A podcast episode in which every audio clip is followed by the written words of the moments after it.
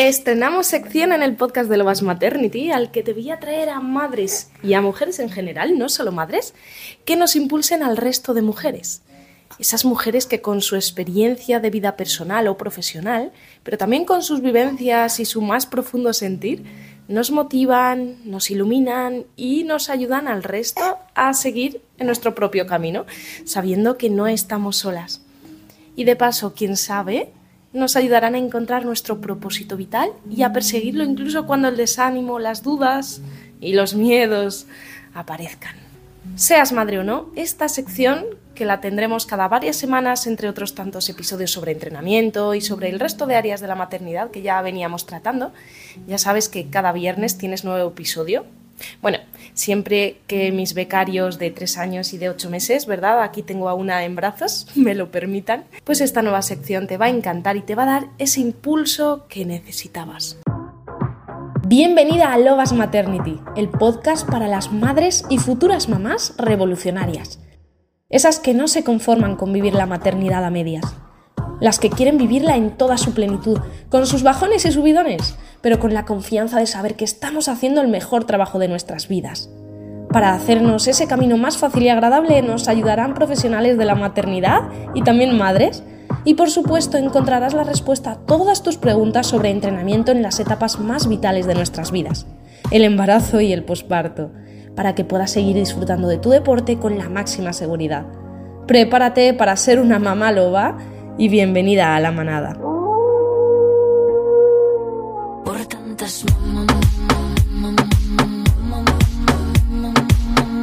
Y arrancamos esta nueva sección con una mujer y madre emprendedora que ahora se dedica a hacernos este camino más fácil a las madres que nos lanzamos no solo al mundo empresarial, sino a crear un equipo, se llama Raquel Paños y te la traigo al podcast porque considero que muchas veces nos fijamos en referentes que tienen una audiencia de millones de personas o que son súper famosas o que parece que lo tienen todo a su favor, aunque nunca se sabe todo el trabajo que hay detrás de cada una de ellas. Y eso muchas veces nos genera frustración porque las sentimos muy alejadas de nuestra realidad. Sin embargo, Raquel, como el resto de mujeres que estarán en esta sección, pueden ser verdaderos referentes para nosotras porque son esas mujeres reales con las que te sentirás identificada, porque son como tú y como yo, con los mismos miedos y dificultades y que sin duda nos van a inspirar. Y ahora sí que sí, bienvenida Raquel. Muy buena, Verónica. Muchísimas gracias por invitarme a este podcast. La verdad que me hacía mucha ilusión, sobre todo cuando hablamos de esa parte de la maternidad. Así que muchas gracias por contar conmigo porque me encanta, me encanta este tema. Y es que Raquel es mamá de dos niñas, aparte de eh, emprendedora. Cuéntanos un poquito tu historia y cómo has llegado al día de hoy. Pues yo fui, fui emprendedora muy jovencita. Abrí mi primer negocio con 21, 22 años. A día de hoy sigo teniéndolo. Tengo un centro de peluquería y estética. Y nada, y al cabo del tiempo fui mamá. Fui mamá con 29 años de una niña maravillosa que a día de hoy tiene siete añitos y luego pues he sido mamá de otra niña que tiene ahora a día de hoy casi cuatro años.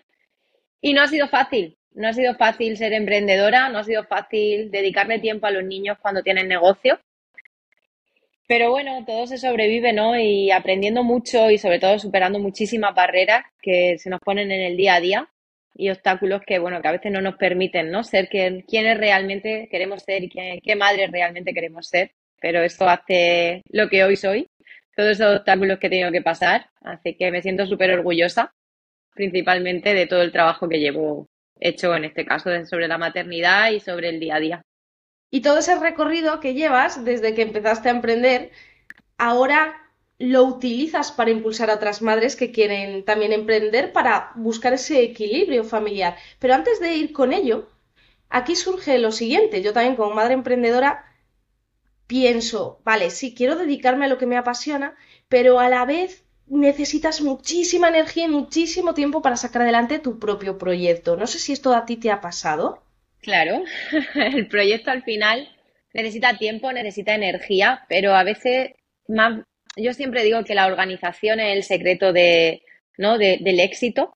Ser una persona organizada, hay gente que me dice, pero Raquel, no entiendo cómo llegar a todo, a estar con las niñas, a salir con ellas, a veces no es que no llegue a todo, es que le doy prioridad Eh, depende de qué momento del día a unas cosas o a otras, pero requiere mucha energía. Y yo soy de las personas que bien organizada, al final eres capaz de dar el 100% en el momento en el que estás, en lo que estás haciendo, ¿no? Realmente. Que ocurre muchas veces que queremos estar en casa, pero estamos pensando en el trabajo, queremos estar en el trabajo, pero estamos pensando en las niñas y al final no estás enfocada en aquello que estás haciendo. Y al final es una disciplina, ¿no? El decir, bueno, ¿qué estoy haciendo en este momento? Vivo el ahora. Y cuando llega a casa, ya será la casa. Pero voy a empezar a, ver qué estoy haciendo en este momento realmente. Y poner el foco en aquello que sí merece la pena en ese momento. Y aquí eh, nos cuesta mucho superar una cosa a las madres. Hagamos lo que hagamos, siempre digo lo mismo, desde el momento en el que nos enteramos de que estamos embarazadas y por tanto nos convertimos en madres, hay algo que nos persigue que es la culpa. Culpa por hacer una cosa y dejar de lado otra. Culpa por no haber hecho eso. Culpa porque o le dedicas todo el tiempo a tus hijos y no al trabajo o al revés. Cuando emprendemos, muchas veces ese sentimiento de culpa viene precisamente por lo que comentabas, ¿no? Es que eh, el proyecto me exige todo mi tiempo, es como otro bebé al que cuidar y toda mi energía y no se la estoy dedicando a mi hijo. ¿Cómo podemos afrontar ese sentimiento de culpa para mantener eh, también un equilibrio mental de, satisfacción y de bienestar? Pues mira, principalmente yo siempre digo que no podemos ser superwoman, que no podemos ser las mejores mamás, las mejores emprendedoras, la mejor mujer, la mejor pareja. Al final tenemos que también coger ese equilibrio, ¿no? De, de decir, oye, y si estoy con un poquito aquí, un poquito allá, quizá durante un tiempo va a tener que ser así y hay que aceptarlo, ¿no? El aprender a aceptar esa, esa culpa y no latigarnos, ¿no? Yo siempre digo muchas veces nos fustigamos nosotras mismas de, de que quiero, quiero ser la mejor mujer y quiero cocinar. Bueno, hay días que sí y hay días que no y acéptalo. Y si yo no puedo, el pedir ayuda, eso es una gran ventaja. Yo era de todo lo tenía que hacer yo, yo era, todo tenía que pasar por mí, pero te das cuenta que, que hay que pedir ayuda, que la gente lo sabe hacer muy bien, incluso si tú se lo pides. Y la culpa al final de querer salir y estás, estás fuera en un viaje o en, una, en algo que haga una formación, pero te estás sintiendo culpable, ¿no? Porque, jolín, y si le hubiera dedicado ese tiempo a mí, da igual, al final dedica el tiempo que necesite con la mayor energía, pero no te puedes frustrar con no llegar a todo. El secreto yo siempre digo que está en dedicar una hora, pero dedicar una hora excelente, a estar con tu hijo a estar con, con esos niños, ¿no? Que al final, si viene una madre encabronada o viene una madre mosqueada o que frustrada porque no llega todo, porque quiere dejar el trabajo perfecto, hay cosas que la perfección hay que soltarla y más vale hecho que perfecto y no ser madres perfectas, no tenemos la necesidad de tener que ser, tenemos que tener la necesidad de guiar a nuestro hijo hacia, hacia un camino mucho mejor, ¿no? Desde la calma, desde la serenidad, desde el equivocarme, desde llorar, no pasa nada. Pero tener que ese equilibrio y no empezar a sentirnos culpables con cosas que ni siquiera han pasado ni sucedido. Porque las madres somos expertas también en eso, en frustrarnos por, eh, por expectativas que no has podido cumplir o agobiarnos con el futuro incierto que probablemente no suceda. ¿Y cuáles son esas cosas tangibles que sí realmente han pasado y que has tenido que superar? Esas dificultades que más te han costado superar o, las más importantes a la hora de emprender. Pues a mí la dificultad muchísimo mayor que, que, me ha hecho arrastrar durante años ha sido el, bueno, sabemos que en el sector de la peluquería o de la estética, pues bueno, requiere mucha energía manual, requiere de ti, de tu cuerpo, de tu, de tu trabajo, de tus manos. Cuando al principio no tienes personas trabajando para ti, pues tienes que dedicarle, ¿no? El 90% a tu trabajo. Y mientras que tu cabeza no cambie eso, pues seguirás ahí anclada, ¿no? A tener que estar pues, más de 9 y 10 horas en el trabajo. Y para mí la culpa era llegar a casa cansada, sin ganas de nada. Incluso había días que lo quería dejar todo. O sea que que llegué a, un momento de, no querer trabajar y dedicarme al sector y, olvidarme, ¿no? Y cambiar y decir, es que yo no quiero este trabajo, yo no quiero perder todo mi día y no poder ver a mi hija. Yo me pegué cuatro años de mi vida sin estar con mi hija. Cuando ya tenía, mi primera hija tenía pues dos meses y medio. Me tuve que ir al trabajo y eso fue algo que me costó mucho, muchísimo tiempo, te hablo de tiempo hasta un año, perdonarme esa culpa de no estar con ella. Y lo pasé fatal, ahora puedo hablar del tema abiertamente, pero hubo un momento que me rompía. O sea, me rompía. Yo llegaba a casa y veía que mi, mi hija llamaba a mi madre mamá. Y yo decía, ¿no me quiere? Y eso fue ahí, eso fue una lucha interna brutal, pero me di cuenta que caer en ese barro, caer en esa mierda que caí, me hizo ser quien soy hoy. O sea, esa gran madre, esa gran referente para ellas, porque al final sé que soy una referente para mis dos hijas, porque no me reprimo ni una emoción delante de ellas. Y eso para mí ha sido el gran cambio de mi vida, de aprender a, esa, gestionar esas emociones y que ellas lo, lo vivan, lo sepan y sean conscientes de que a veces pues toca trabajar duro, pero por un determinado tiempo. Es algo que también he aprendido. Pero qué duro tener que ya no solo afrontar esa situación de pasar poco tiempo con tu hija, sino de, tener esos comentarios que tanto nos hieren, que obviamente no lo hacen con ninguna mala intención. Y me recordaba precisamente a mi hijo que está justo ahora eh, en los tres años con, bueno, con esa adolescencia que dicen. Y, también está recién llegada la bebé, eh, cosa que ha hecho que en él surjan un poco esos, bueno, pues esos celillos. Y a mí lo que más me dice es, mira mamá, déjame y vete a trabajar. Y es como, uff, ¿qué está pasando aquí? ¿Qué está viendo este niño que, que me hace a mí, claro, sentir, sentirme culpable de no poder dedicarle todo ese tiempo? Pero bueno, que al final lo hacemos con el objetivo de, de poder también, yo creo, no sé cómo lo ves tú, transmitirles el luchar por lo que te apasiona y no dejarte llevar por, bueno, un trabajo que a lo mejor no disfrutas. ¿Qué beneficios dirías que has obtenido de algo, de esa situación tan dura? Fue, mi, fue tan mi lucha del conocimiento, yo necesitaba saber qué me estaba pasando y ahí fue cuando aprendí a pedir ayuda porque yo no estaba bien. O sea, yo decía, pero si es que no puede ser que no me haga ilusión nada. Llegó un momento en que no estaba a gusto en el trabajo, no estaba a gusto en casa, solo quería llorar. O sea, yo era, yo es que no quiero salir corriendo de esta situación. Luego al tiempo, pues pedí ayuda, eh, ayuda psicológica porque yo me sentía que no, que no era capaz, ¿no? Que sí, tenía resultados económicos, pero yo no era feliz, no era, no sé, no sentía la felicidad como tal. Y pedí esa ayuda psicológica y me acuerdo que lo primero que me hicieron es que sí, que tenía una depresión postparto brutal que fui arrastrando durante un año, porque yo era una persona que le dedicaba mucho tiempo al trabajo, mucha formación, viajaba mucho por cursos, siempre me encantaba aprender y era como lo frené todo, pero no lo frené todo para estar con mi hija, lo frené todo para meterme a trabajar a pico y pala, ¿no? Y era como, no, tenía esa culpa ahí, me, me latigaba mucho con el mi hija no me quiere, mi hija no, no va a querer, ¿no? ¿Y qué me hizo esta situación? Me hizo aprender mucho desarrollo personal, entrar en un camino hacia el crecimiento, hacia el crecimiento personal, porque es lo más grande, el conocerte a ti misma y el realmente conocer y abrazar tus emociones. Y eso fue, ya te digo, hace siete años.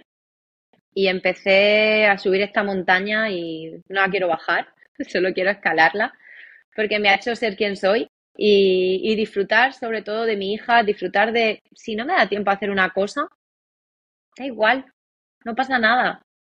O sea, si tengo que elegir ir a ver a mi hija a bailar en el festival o lo que sea y decir a un cliente que no, es que es maravilloso cuando sabes dar ese salto de saber elegir qué quieres y qué es lo que no quieres para que pase más en tu vida.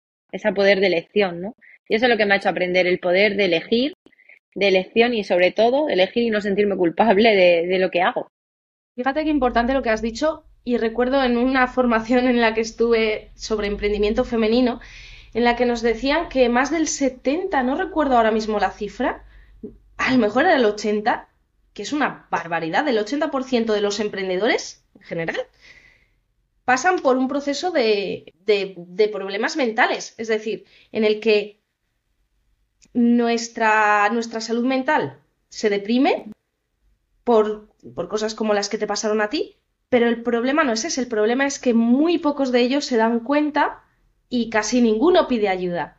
Y esto nos pasa aún más a las mujeres. Cuando nos convertimos en madres nos olvidamos de una misma, todo lo de alrededor probablemente no vaya a ir bien. ¿Qué le dirías a una mujer que no sabe si necesita esa ayuda de otros profesionales y no sabe si está pasando un proceso de depresión posparto o si no encuentra ese equilibrio entre, entre sus cosas importantes, familiar, del trabajo, de, de su amor propio.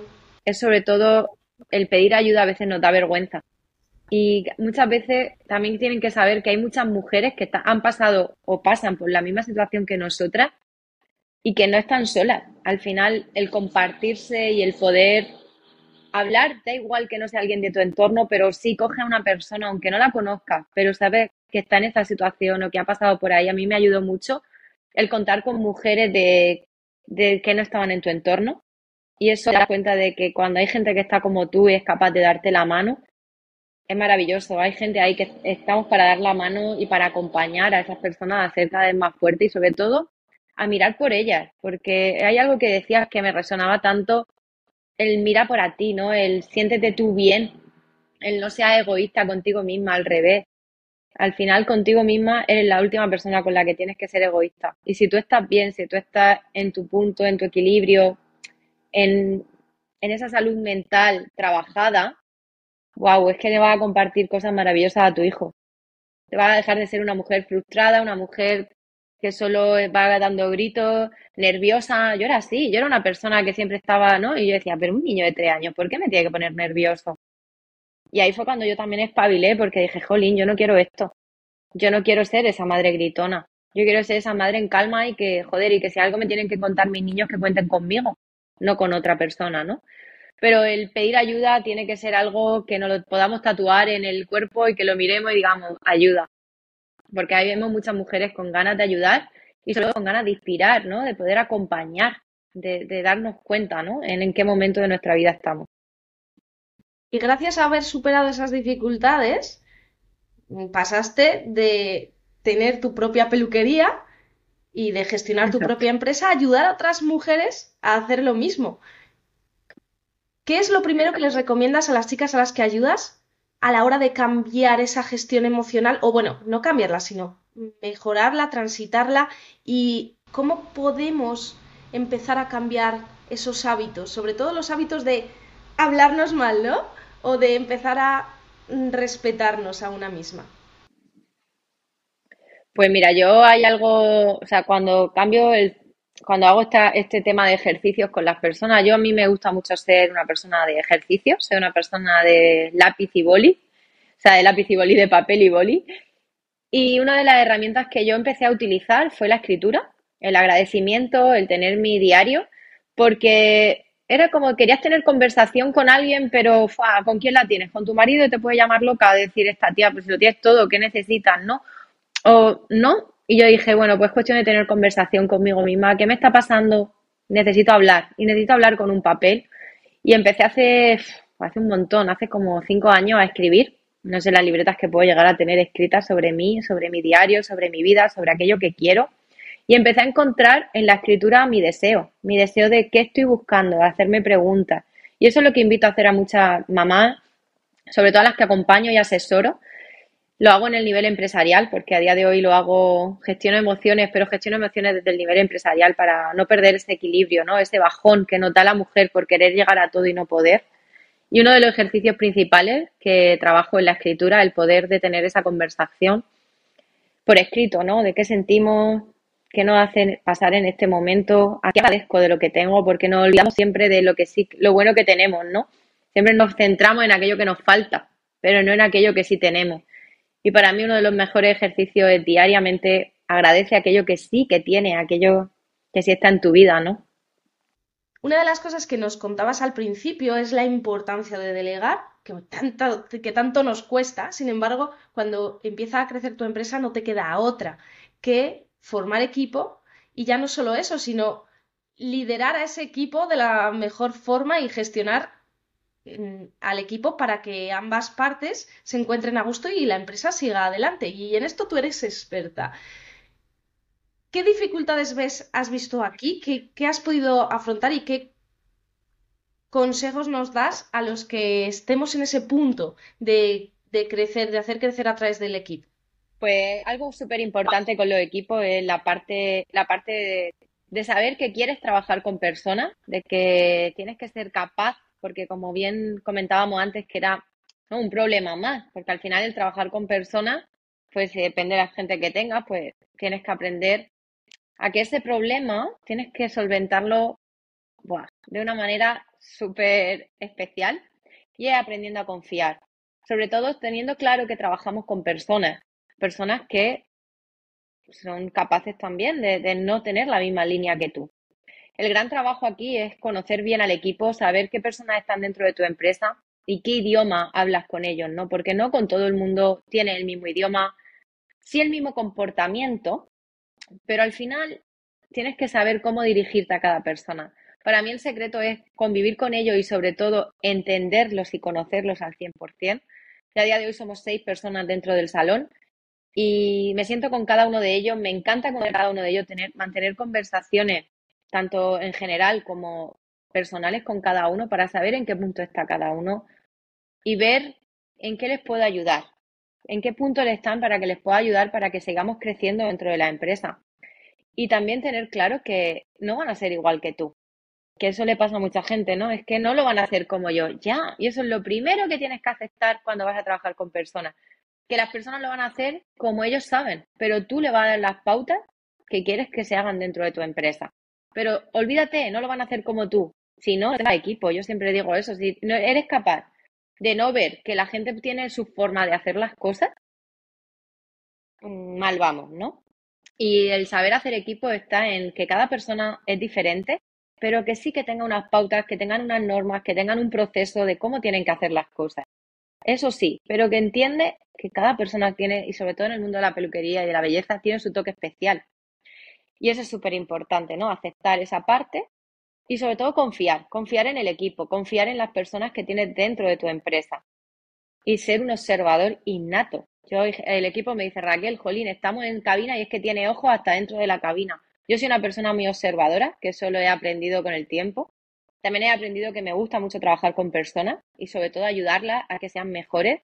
Y dentro de mi empresa hay algo que, siempre les comparto al equipo y es aparte de, de que no quiero que vengan a trabajar solo por dinero, yo quiero que haya algo más detrás.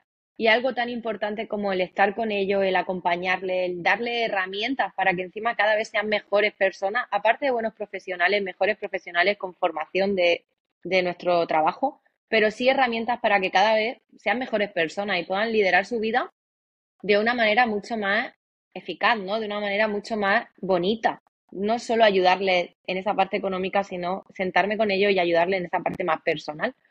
Y es bonito cuando ve a la gente de tu empresa crecer, evolucionar. Hay gente que puede tener miedo a que la gente se marche, pero al final, cuando se hace con amor, te puedo garantizar que se siente se siente una satisfacción increíble de ver cómo esas personas dentro de tu empresa han ido evolucionando y creciendo y tienen derecho a volar como tú lo has hecho, ¿no? Y eso viene mucha, eso nace, ¿no? En esa conversación con ellos, en ese entendimiento, en esa aceptación de las personas. Y liderar un equipo no es fácil, pero sí que cuando aprende a liderarte tú, aprende a liderar a los demás. Y eso es algo que, que yo lo tengo en vena. O sea, cuando tú sabes liderarte tú, liderar al resto del equipo te va a ser súper sencillo. Y aceptar, aceptar cada persona como es. parece muy sencillo.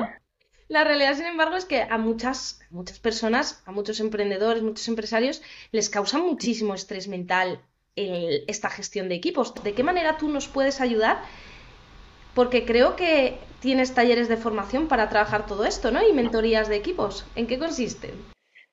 Las mentorías de equipos consisten principalmente en aprender a liderar a la primera persona más importante que somos nosotros. Para mí esa parte de gestión de equipos primero empiezo por la persona, luego trabajamos al equipo y es aprender a comunicarnos con nosotros mismos y tener claro qué es lo que nosotros queremos. Y cuando trazamos ese camino de realmente qué es lo que sí que queremos dentro de nuestra empresa, qué personas son las que sí necesitamos, es cuando vamos a tener más claridad a la hora de una buena entrevista, cuando vamos a tener más claridad a la hora de gestionar al equipo, a la persona. Pero primero tenemos que nosotros tener que claro qué, queremos, qué necesitamos, ¿no? De trabajar el equipo no es fácil. O sea, va a tener de todo, va a tener equipo, personas que digas tú, esta ni por, ni por alto me la paso, o sea, es que no le doy paso, no es mi filosofía. Pero de ahí viene cuando sí sabes lo que quieres, es cuando determinas las cosas mucho más claras. Pero si tú no sabes qué perfil quieres y te pones a buscar personas como un loco con la desesperación, pues es cuando realmente no encuentras lo que quieres, ¿no? Y eso es lo que trabajo en el taller de gestión de equipos, principalmente son herramientas para hacer el prototipo de persona y sobre todo conocer los valores de tu empresa, que se alineen con tu empresa y con tu equipo. También trabajamos la gestión emocional, que principalmente es mi herramienta fundamental. El tema de mantener una conversación, cómo crear esa parte de conversación con las personas, porque muchas veces, bueno, yo siempre digo que las palabras y las preguntas son clave a la hora de tener una conversación con una persona si tú quieres realmente información. Y eso es lo que trabajamos dentro del taller que dura un día, este pequeño taller. Luego ya hay mentorías más individuales donde trabajo más a fondo este tipo de cosas, procesos y, y normas y cosas ya mucho más de salón. Pero en este caso, lo realmente al final, el curso, el, el taller básico que tenemos es un taller en el que aprendemos a liderarnos, aprendemos a liderar y sobre todo a conocernos y conocer qué queremos. Y eso es lo más importante y yo creo que sin duda nos tenemos que dejar ayudar, justo lo que hablábamos al principio, no solo delegar, sino dejarnos ayudar en todos los sentidos. Y a las mujeres nos cuesta mucho esto. Así que vamos a hacer una cosa, voy a dejar en la descripción del episodio tu contacto y la info para que las chicas que estén emprendiendo o que necesiten ese empujón para romper miedos, para romper con esas culpas o para gestionar mejor su equipo, pues pueda hacerlo de, de la manera más satisfactoria posible. Así que te agradezco de corazón, Raquel, todo lo que nos has contado, todo, todo lo que nos has inspirado. Y si quieres dejarnos un último consejo a las mamás emprendedoras. Pues que disfruten mucho el momento con sus hijos porque pasa súper rápido, pero que si tienen que pasar una hora o dos horas con ellos 100%, que lo hagan.